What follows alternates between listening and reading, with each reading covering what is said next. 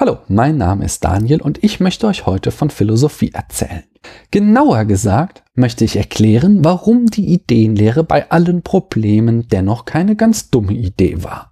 Wir haben in der letzten Folge die Ideenlehre kennengelernt und ich hoffe, ihr habt zumindest ein wenig die Probleme nachvollziehen können, die ich aufgezeigt habe. Und ihr habt euch daher zumindest einmal gefragt, what the fuck? Ist das wirklich alles notwendig? Gibt es das nicht einfacher? Lebensnäher oder wenigstens mit Bluetooth? Daher möchte ich euch heute erzählen, warum die Ideenlehre, obwohl sie ein metaphysischer Mindfuck ist, keine ganz dumme Idee war. Wir haben ja in der Folge zur Suche nach sicherem Wissen gesehen, wie Platon überhaupt auf die Idee kam, dass es Ideen gibt. Er wollte wissen, was das Wesen eines Begriffes ist. Was ist die wahre Bedeutung von etwas? Das ist die Antwort auf Sokrates berühmte Was ist Frage. Aber ist es da wirklich nötig, so ein verschachteltes Luftschloss zu errichten? Kann man die Was ist Frage nicht einfacher beantworten? Wie wäre es zum Beispiel damit? Wir hatten zwischen der Extension eines Begriffs entschieden, also dem Begriffsumfang, und der Intention, also der Begriffsbedeutung. Aber müssen wir das überhaupt? Könnten wir nicht einfach sagen, die Bedeutung eines Begriffs ist einfach alles, was der Begriff umfasst? Also die Extension ist gleich der Intention eines Begriffs? Klar können wir das.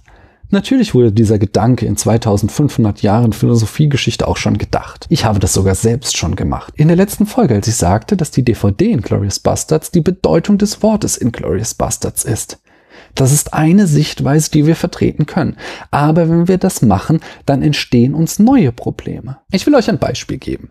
Wir haben in unserer Sprache viele Begriffe, die den gleichen Begriffsumfang haben, aber verschiedene Bedeutung. Ein klassisches Beispiel in der Philosophie, das jede Bachelorstudentin lernt, sind der Morgenstern und der Abendstern. Beide haben die gleiche Extension, den Planeten Venus. Aber die Bedeutung unterscheidet sich. Der Morgenstern ist der letzte Stern, den ich morgens am Himmel sehe, und der Abendstern ist eben der erste Stern, den ich abends am Himmel sehe. Gut, da könntet ihr jetzt noch rufen, das ist doch Kokolores. Das sind doch komplett konventionelle Bezeichnungen, die nur darauf zurückgehen, dass die Menschen ursprünglich nicht rafften, dass es der gleiche Himmelskörper ist. In diesem Fall hättet ihr sogar recht. Aber es gibt andere Beispiele, die weniger trivial sind. Alle Tiere mit Leber und alle Tiere mit Niere ist das nächste klassische Beispiel in der Philosophie. Diese beiden Begriffe haben die gleiche Extension. Es gibt keine Tiere, die zwar eine Leber, aber keine Niere haben. Trotzdem macht es für eine Ärztin oder einen Biologen mitunter einen großen Unterschied, ob sie sich mit Lebern oder Nieren auseinandersetzen. Die Wissenschaftstheorie kennt ein Problem, das aus der Deckungsgleichheit von Extensionen entsteht, die sogenannte Scheinkorrelation. Durch Begriffe, die in ihrem Begriffsumfang deckungsgleich sind, entstehen vermeintliche Zusammenhänge, die aber keine sind. Und erst wenn wir uns um die Intention, also die Bedeutung eines Begriffs kümmern, erkennen wir diese Scheinkorrelation. Folgendes Beispiel lernen diesmal alle Soziologiestudenten im ersten Semester. Die Begriffe Landstriche mit vielen Störchen und Landstriche mit hoher Geburtenrate haben mehr oder weniger den gleichen Begriffsumfang. Können wir daraus den Schluss ziehen, dass der Storch die Kinder bringt? Wohl kaum.